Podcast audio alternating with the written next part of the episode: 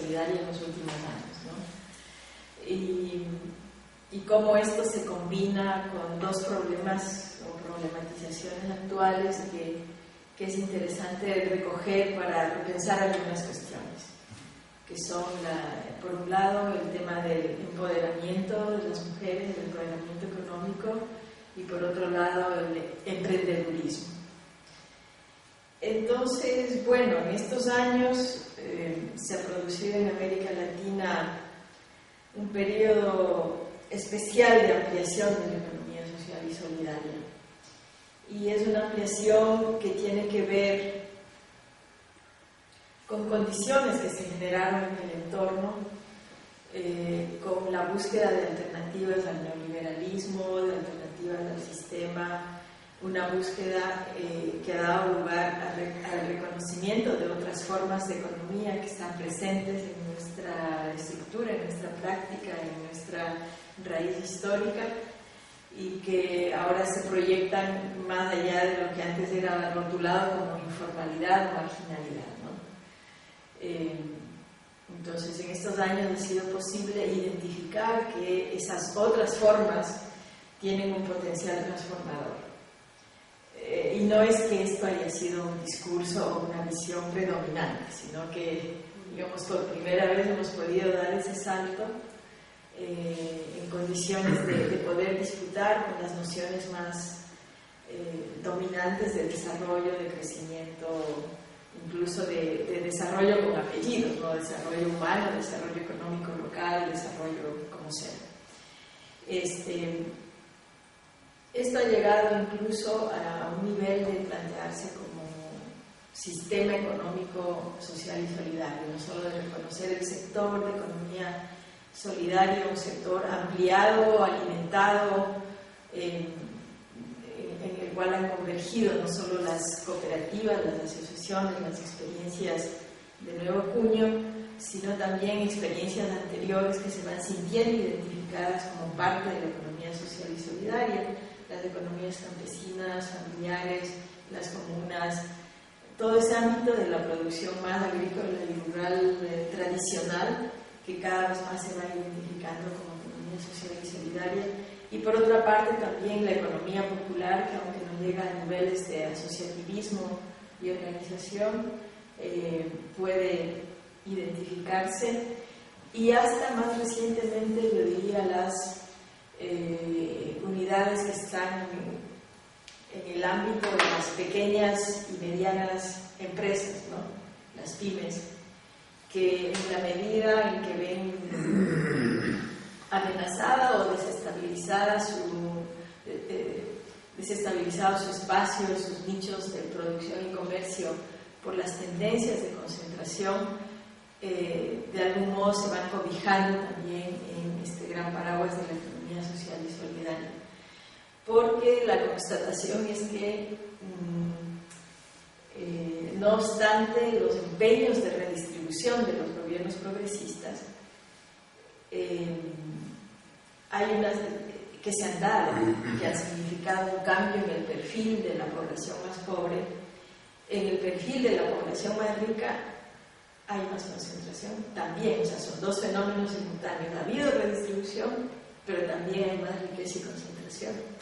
Y esa tendencia de concentración, eh, que es una concentración transnacionalizada, corporativa, eh, se vuelve como amenazante para, para los pequeños.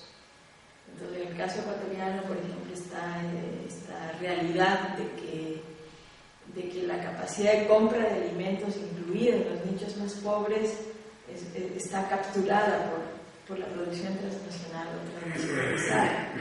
Eh, en alimentos sobre todo, pero también en otros rubros, hay... Eh, este fenómeno de que la, la, capacidad instalada nacional fue absorbida por las transnacionales. O sea, la Nestlé ha ido capturando las industrias que ya estaban antes, no es que ha ido invirtiendo y creando nueva producción, sino que fue absorbiendo y poniendo su, su etiqueta a, a, la industria nacional Entonces esto, esto va generando eh, tendencias de, gran concentración que, se vuelven amenazantes para la producción nacional bajo cualquier forma. Entonces por eso ha sido, ese ha sido un factor que ha abonado también a esta ampliación del espacio de, de la economía social y solidaria y también a la, a la, invención de nuevas formas de política que no solamente tienen que ver con la regulación, el control y el fomento, sino política económica más general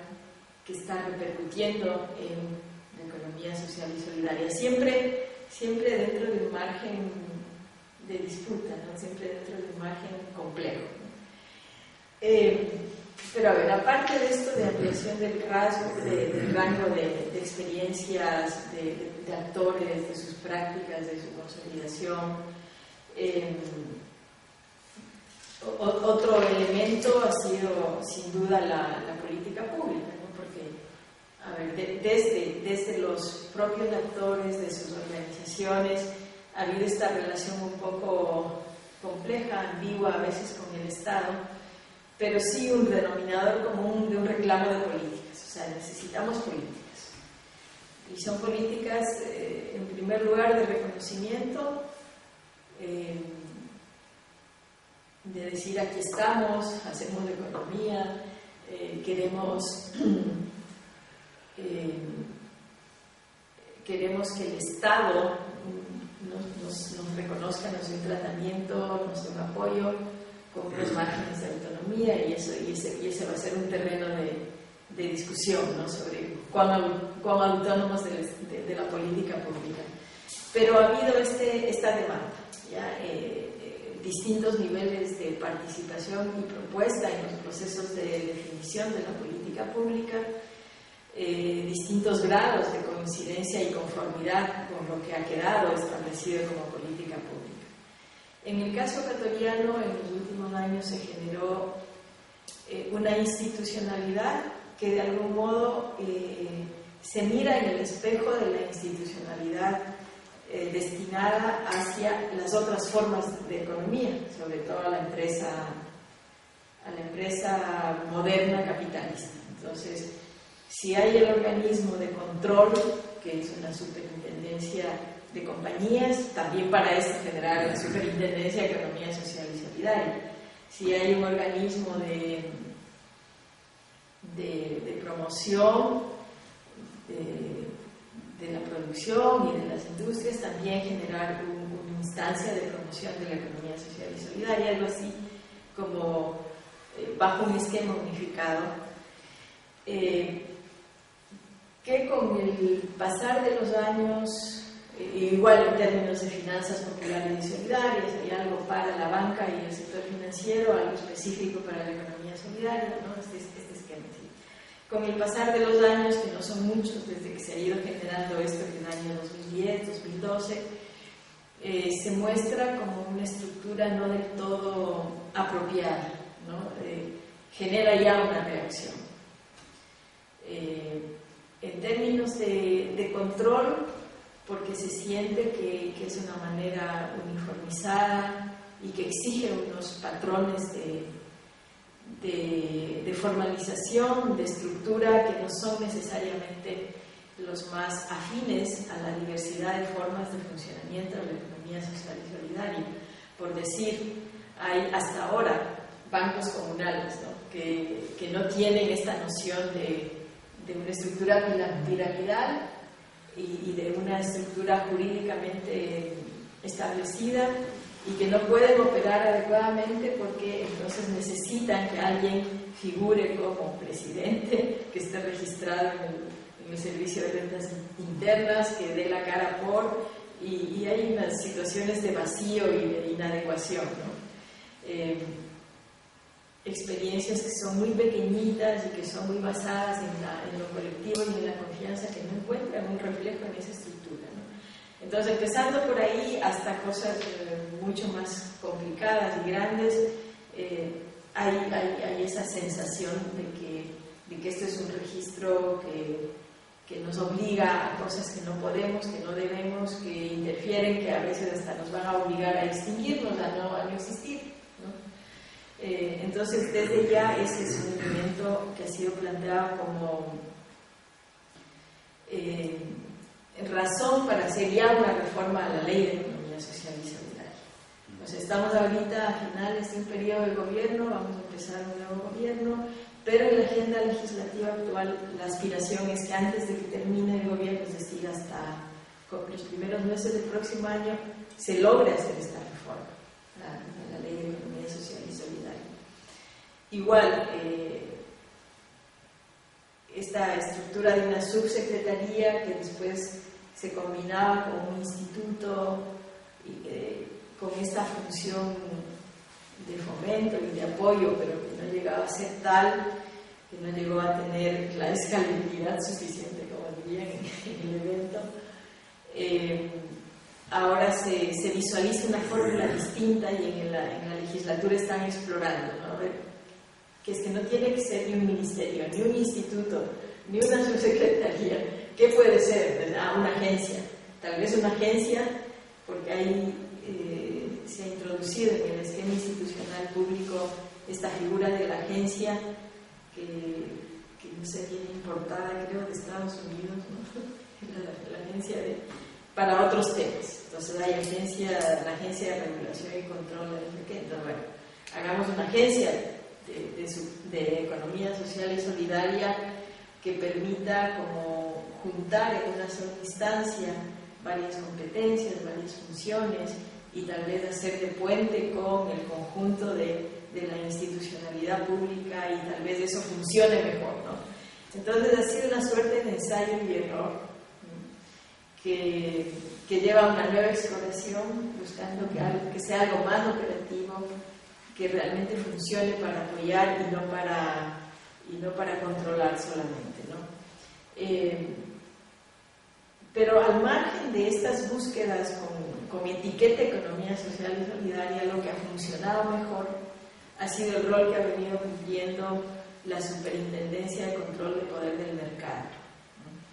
Que claro, basado en un esquema de, de defensa y promoción de la competencia, en realidad eh, ha permitido disputarle a esta tendencia concentradora del mercado, disputarle espacios eh, para la economía social y solidaria con un carácter eh, obligatorio, pero también generar unos niveles de, de negociación con los grandes actores del comercio especialmente. Entonces las cadenas de supermercados, por ejemplo, que los supermercados sí son una, línea bastante concentrada y monopolizada, eh, se han visto obligadas y, con un nivel de consenso y negociación de ir generando un espacio para la compra de, bienes provenientes de, de, la economía social y solidaria, que es hasta el 30%, lo cual es bueno, y lo que ha empujado incluso niveles de,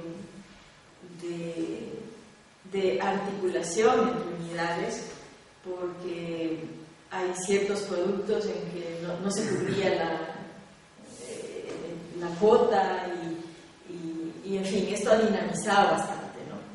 Entonces ha sido de manera inesperada una política que no se pensaba dirigida al sector, pero que ha redundado en el sector. Eh, otro de los aspectos tiene que ver con ya con los niveles de no sé si llaman gobernanza y participación. ¿no?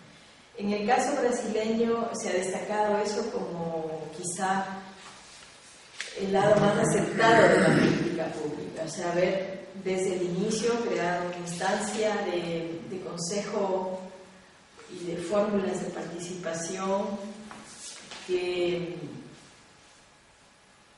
que han permitido pues eso, esa, esa, presencia mucho más directa, mucho más activa desde los actores y sus organizaciones en la definición de la política e incluso en una proyección como, como entes, entes eh, públicos y políticos. Que a mí me parece esta cuestión clave, o sea, a ver, los empresarios de estos años no solo en estos años, digamos siempre, pero quizá más en estos años, se han convertido en, actores políticos sin mediaciones. El caso Trump ya es el, ejemplo, es ya no necesitas valerte de ni de un partido ni de nada, sino voy yo y ejerzo políticamente. Entonces, de algún modo, esa, esa presencia o corporativa o, o de hecho eh, dentro de la estructura del Estado ha sido un rasgo del neoliberalismo. ¿no? Eh, las, las, las, llamadas cámaras de la producción, las cámaras de industrias, de comercio, las cámaras empresariales, en su momento, en el caso ecuatoriano, tenían presencia prácticamente en toda la política pública. Si tenías que hacer eh, política productiva, delegado, y una serie de consejos e instancias donde la empresa estaba para todo, para ciencia y tecnología, para producción, para temas laborales, para temas sociales, una omnipresencia. Eh, de su lado, la, y, quizá como contraparte en algún momento los sindicatos tengan o no tengan fuerza y representación verdadera, algún otro tipo de organización, ¿no? pero no veíamos eh, una, una, representación de, de, la otra economía, de las otras fuerzas de producción. Entonces, esta posibilidad de, elevar un protagonismo productivo y económico a un protagonismo político, a una representación política, en el caso brasileño nos parece que se dio vía esta fórmula de consejos. Aquí tenemos voz en la política productiva y en la política económica, no solo en la social, en estas cositas. Eh, si bien Brasil no llegó a hacer eso a cabalidad, porque de todas maneras esto estaba en el lado de lo social, pero sí elevó una presencia más interesante de, este ámbito de la economía. Eh, y creo que ese es un desafío. Bueno, pero el, caso brasileño ha sido importante, de alguna manera el caso argentino, y en el caso argentino están de modo destacado las, las, las empresas recuperadas que pasaron a ser gestionadas con esta noción de cooperativas de trabajo, ¿no? Entonces lo cual le da también otro perfil a esa presencia. Entonces, en estos años América Latina acumula una experiencia en esos términos. En el caso ecuatoriano ese ha sido uno de los puntos débiles que ahora precisamente se busca modificar con las reformas de la ley. Pero ha sido una búsqueda y ha sido una experiencia que deja unos aprendizajes. No sé hasta qué punto en los años que vienen, con, el cambio en la correlación de fuerzas política y económica que estamos atravesando, eh, se pueda dar un avance o tengamos que ponernos en una postura más defensiva, de, no perder, no perder más de lo que muy rápidamente se va descontando de la política pública. Este, a ver, entonces, eh,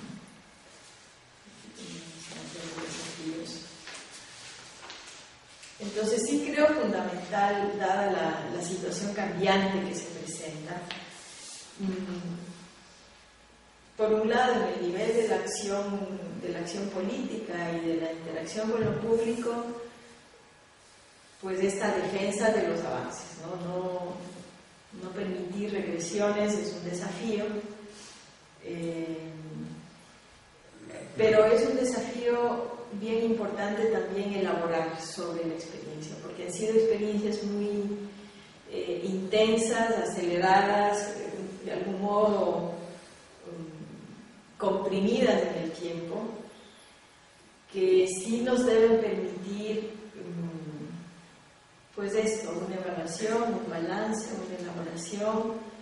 Han sido desafíos prácticos eh, que se venían uno tras otro y que casi todo lo que se elaboró dentro de nuestros países tomó la forma de, más de, de, propuesta de política, de proyecto de ley, de reforma de ley, de fundamentación para eso, eh, más que de elaboración más, eh, más profunda y con otros usos. ¿no? Entonces sí creo que se presenta ahí todo un terreno de balance, análisis, este, elaboración, reconceptualización.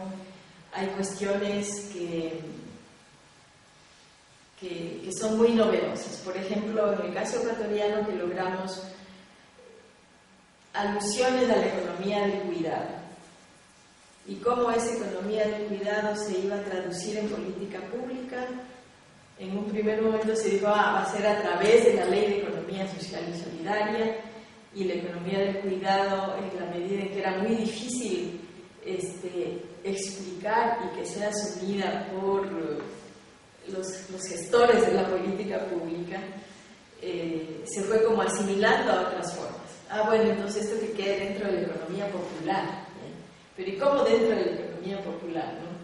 Ah, bueno, se va a reconocer a las damas de casa como trabajadoras con unos derechos. Entonces, eh, el gran campo de la economía del cuidado mm, reflejado en una forma de trabajo que tiene que ser reconocida y protegida y cuidado, como no vamos a poder eh, tratar esto en términos de empleo asalariado, cómo hacer que no se convierta en una obligación para el Estado y en una demanda potencial de incumplimiento. ¿Qué forma darle a eso? ¿Cómo puede la política pública proteger, proteger el trabajo de cuidados? Eh, ¿no? Eh, ir más allá de la política de protección social para darle un reconocimiento económico. ¿no? son, son problemas que se quedaron ahí a medias y sobre, sobre el tapete con alguna formulación intermedia que no, que no asuste a los legisladores, pero es, este problema ¿no? de, cómo entrelazarlo uno con lo otro. Eh, creo que algo parecido con, con comunas, algo parecido con otras formas de trabajo que, digamos, el momento en que dan el salto a un reconocimiento y hacia formas de protección, también eh, arriesgan, arriesgan otro tipo de relaciones que están más instaladas en, su propio funcionamiento. Por decir, antes tenías en el, en el taller artesanal la figura de aprendiz, una persona que eh, con un sueldo menor, o con, con, una idea más de reciprocidad. Yo recibo este entrenamiento a cambio de trabajar unas horas. Estas fórmulas que son vistas como informales y como no económicas y que no implican protección y que, que no, no, eres realmente un empleador. El trabajo familiar, ayuda en, economía familiar, alguien que no es que trabaja la jornada completa, sino que va unas horas, en cambio, todo esto se, se vuelve ilegal y se vuelve, ¿no? y, de qué manera recuperan estas formas de, articulación social del trabajo, eh, garantizándoles un reconocimiento y una protección, porque el momento en que salta de la estructura de protección bajo el modelo salarial, lo que hace es colocar una serie de relaciones y prácticas siempre en el borde de la ilegitimidad.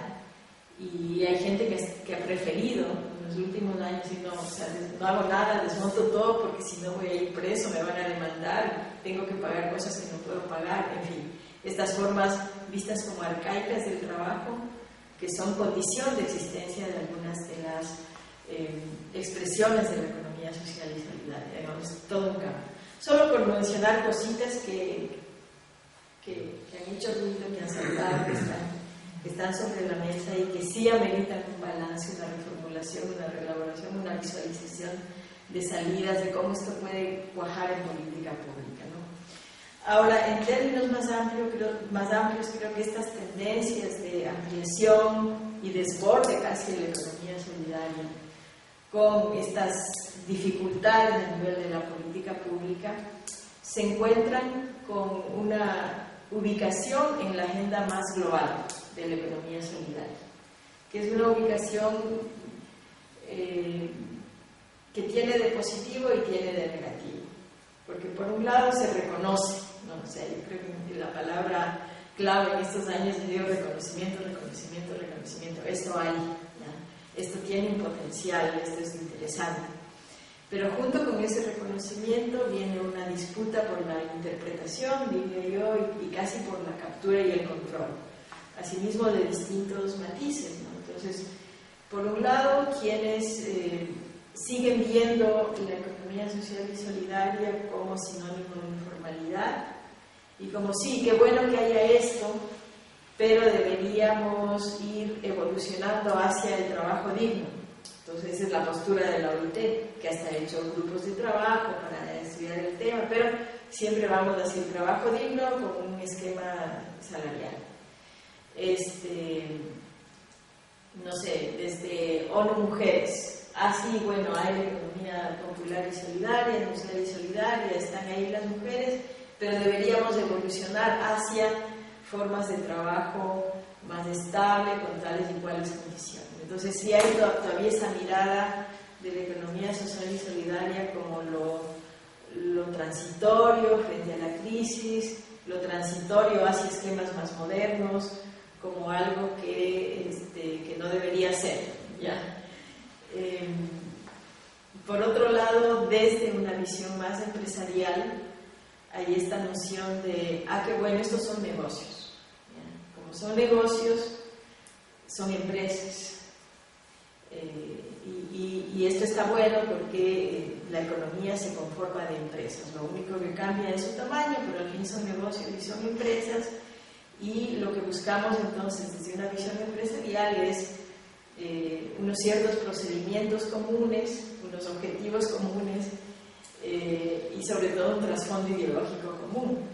En el caso ecuatoriano eso ha sido visible o casi que se ha revelado como una iniciativa de las cámaras, por ejemplo la Cámara de Comercio de Quito, que ha sido como el lugar de, de poder de, las élites empresariales, desplegó desde hace unos años una, una iniciativa agresiva de, de, ¿cómo se llama?, de afiliación de los pequeñitos de la tiendita de la esquina, del pequeñito negocio, ahora son miembros de la Cámara de Comercio, reciben una serie de servicios, por ejemplo, algo de seguridad y capacitación, un sistema de seguridad y de alarmas, capacitación y no sé qué, pero, pero con este fenómeno económico, o sea, social y político de, de asimilar al, sentir que yo soy tan negociante como el dueño de, la cadena de supermercados y nuestros intereses son comunes. O sea,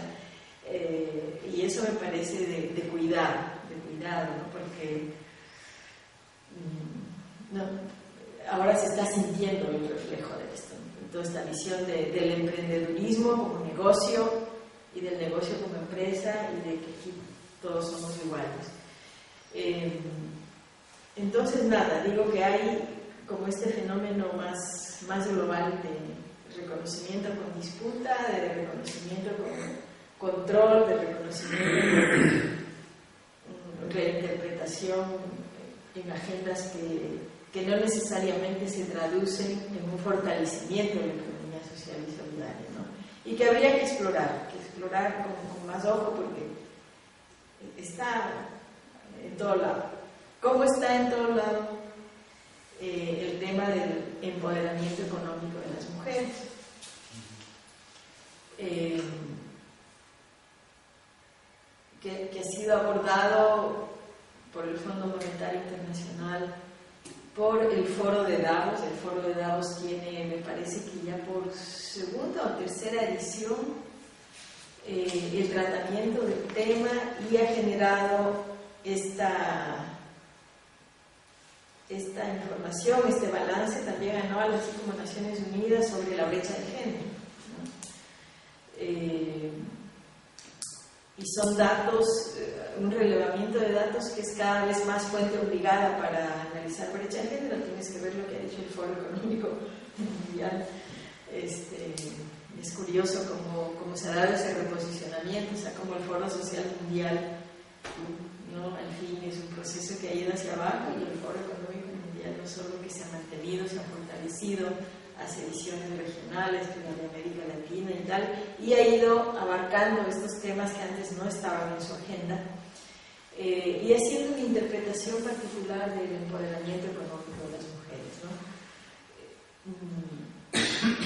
Entonces, ahora el empoderamiento económico está asociado a, a, claro, a una presencia en el mercado de trabajo, a un abandono, si se quiere, del ámbito de la reproducción y del mundo doméstico.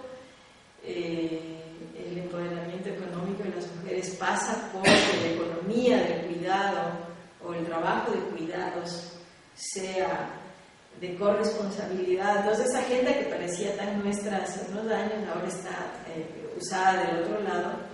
Entonces dice, no, el Estado debe asumir la, una institucionalidad que ofrezca cuidados, la empresa tiene que y la sociedad y dentro de los hogares la corresponsabilidad porque necesitamos mujeres empoderadas en el mercado laboral.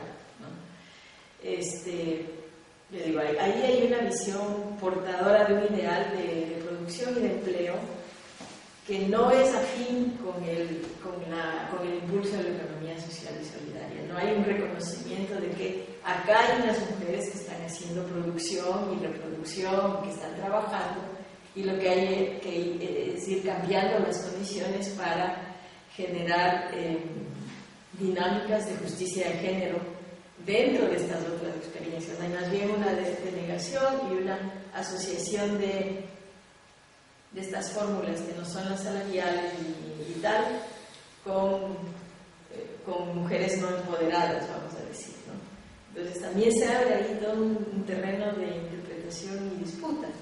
Cómo, mm, cómo hacer que el empoderamiento de las mujeres empiece en el reconocimiento de, de los aportes históricos, porque a veces al señalar las desigualdades y las desventajas se anula, se anula la, la, importancia y la, y la, apreciación de los aportes, eh, se anula el reconocimiento de, de los saberes eh, y de las prácticas históricas de las mujeres y de estos aportes que están detrás, en fin. Entonces, mm, pues bueno, creo que eso también constituye un campo que se cruza, que, es, que es como una, un telón de fondo para abordar economía social y solidaria ahora, ¿no? las, las, dos cuestiones, eh, emprendedurismo y, empoderamiento. Eh, pues bueno, por ahí son las líneas generales las ideas